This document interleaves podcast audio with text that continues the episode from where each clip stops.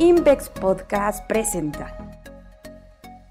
Hola, bienvenidos a este nuevo episodio de nuestro podcast. Yo soy Monserrat Antón, Portafolio Manager de Capitales, y hoy estoy con Areli Villeda para platicar sobre la temporada de reportes corporativos. Hola, ¿qué tal, Monse? Yo soy Areli Villeda, especialista bursátil en Invex, y es un gusto participar en este espacio. Pues creo que es un tema bastante interesante el que vamos a platicar hoy, Areli, y es justamente la temporada de reportes corporativos que, que en estos días pues ha estado en boca de todos y en los titulares de las noticias. Y a mí me gustaría empezar por abordar cómo ha incidido en el sentimiento de un mercado que ha mostrado gran parte del año episodios de importante aversión al riesgo.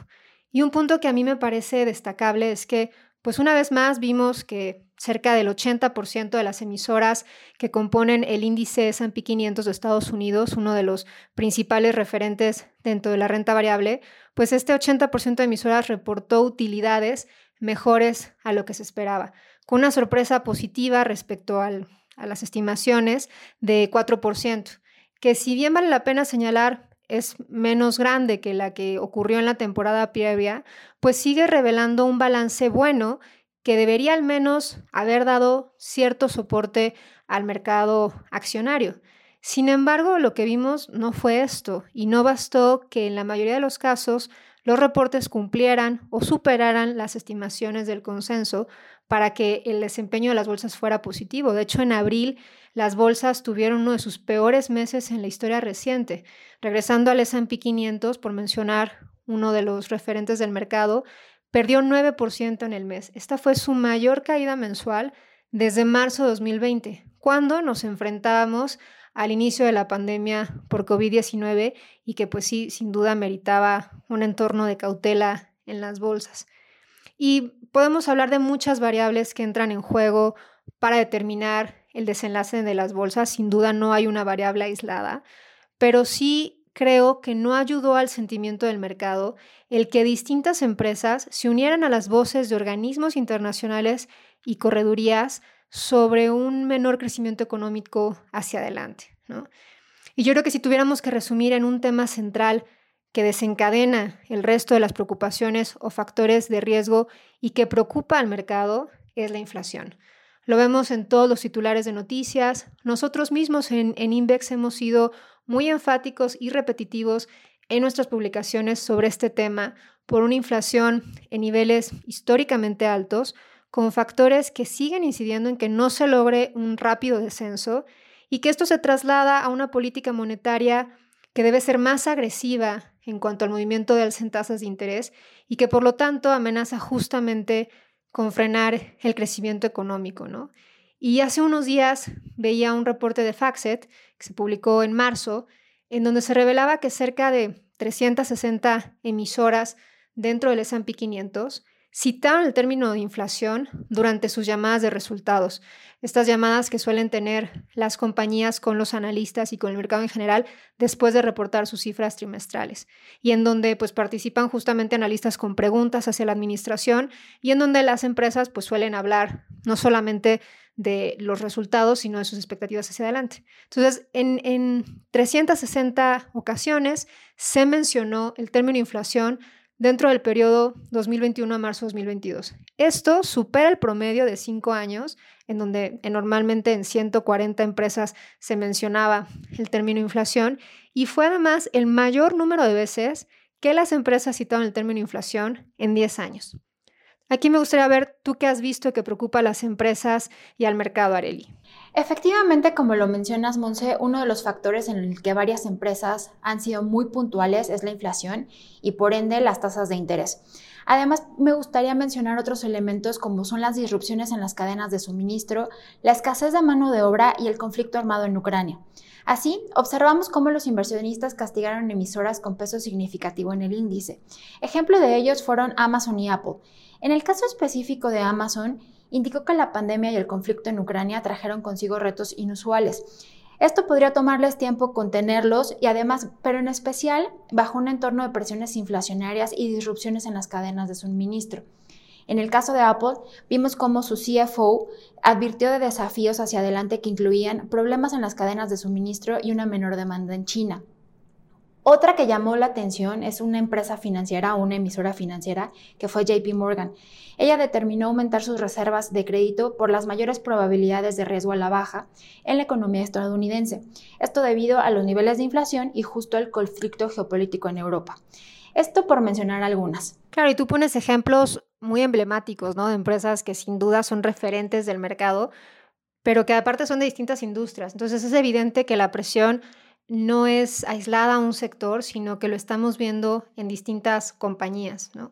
Y como estas que tú compartes, pues hemos escuchado un sinfín de empresas en donde la cautela es lo que prevalece y algo que muy probablemente pues se va a seguir trasladando en las expectativas sobre las utilidades de las empresas este año que prevalecen actualmente en el mercado. Que dicho sea de paso, ya se ajustaban desde que inició el 2022. Hoy vemos cifras más conservadoras a unos meses de, ya que arrancó el 2022 que las que prevalecían a inicios de, del año, ¿no? Pero hoy se confirma con este entorno y con esta retórica de las compañías que el crecimiento en las utilidades pues enfrenta importantes retos. Y para dar algunas estadísticas para afinar un poco esta idea, pues a inicios de abril justamente el consenso de Refinitiv esperaba que el crecimiento en las utilidades del S&P 500 estuviera cercano a 9% en el año completo. Esta cifra es menor que la que prevalecía en diciembre de 2021, sin embargo no se ha movido mucho tras la temporada de reportes corporativos, lo cual podría generar un poco de ruido ante el entorno actual, ante esta cautela que estamos platicando tú y yo que han revelado las empresas. Pero me parece que la cifra hay que revisarla con cuidado porque, pues por un lado, como decía, algunas estimaciones ya se habían ajustado desde que inició el año, y por otro lado porque los analistas pues pueden tomar algunos días en actualizar sus proyecciones y actualizar justamente esas expectativas de crecimiento hacia adelante. Y además porque lo que sí hemos visto es que hay un sector en particular en donde sí las estimaciones pues son más altas y es el sector energético, ¿no? Por el alza tan importante que han tenido los precios. Entonces, esto ayuda a que en el balance en conjunto del índice, pues este rubro beneficie a las utilidades proyectadas para todo el referente, ¿no? Por otro lado, tampoco podemos perder de vista que de momento el consumo se mantiene fuerte en países como Estados Unidos, ¿no? Y este puede ser un punto que brinde cierto apoyo en los números de las empresas, al menos en los próximos seis meses. Y entonces que los ajustes más significativos en las estimaciones no se den este año, sino sobre todo de lo que podría pasar con los resultados de las empresas en 2023.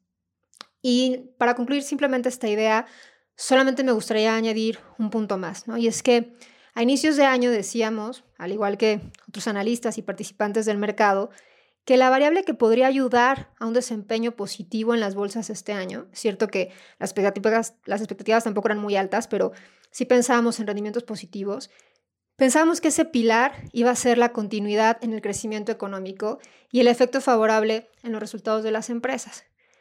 Y si bien es cierto que no ha sido la variable crecimiento la que más ha ajustado al mercado, pues hoy es un pilar que luce más débil, ¿no? ¿Y por qué digo que no ha sido el principal factor que ha presionado a las bolsas? Pues basta con ver la otra parte de la ecuación que es pues la evaluación relativa que se le asigna al mercado, ¿no? Una forma de verlo es a través de los múltiplos que se pagan por las utilidades de las empresas y un múltiplo pues muy famoso es el precio-utilidad. ¿no? Si vemos el múltiplo precio-utilidad del S&P 500, pues tiene un descuento de casi 12% respecto al promedio de los últimos cinco años. Entonces, hace más evidente que lo que preocupa al mercado no ha sido tanto el crecimiento, sino la variable de evaluación que se ve afectada de forma importante por la expectativa de mayores tasas de interés. Pero sí podemos decir que hoy la parte de la ecuación del crecimiento, como decía, pues luce más débil que antes.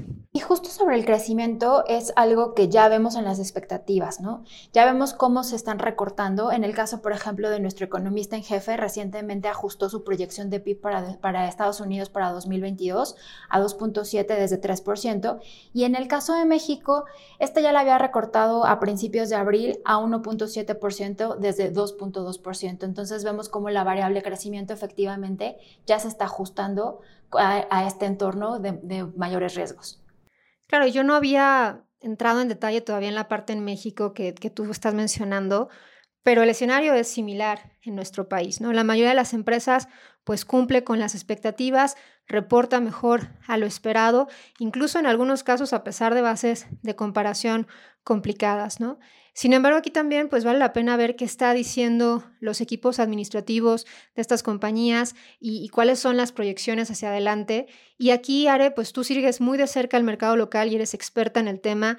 ¿Qué has visto ¿Cuál, ha sido, ¿Cuál ha sido el mensaje que han dado algunas de las compañías en México? Efectivamente, como lo mencionas, eh, en el caso de las guías ya vemos modificaciones y vemos ajustes mixtos. A mí sí me gustaría mencionar esta parte, que son mixtos, con mejora en expectativas en ingresos, pero con cautela en las estimaciones de Vita.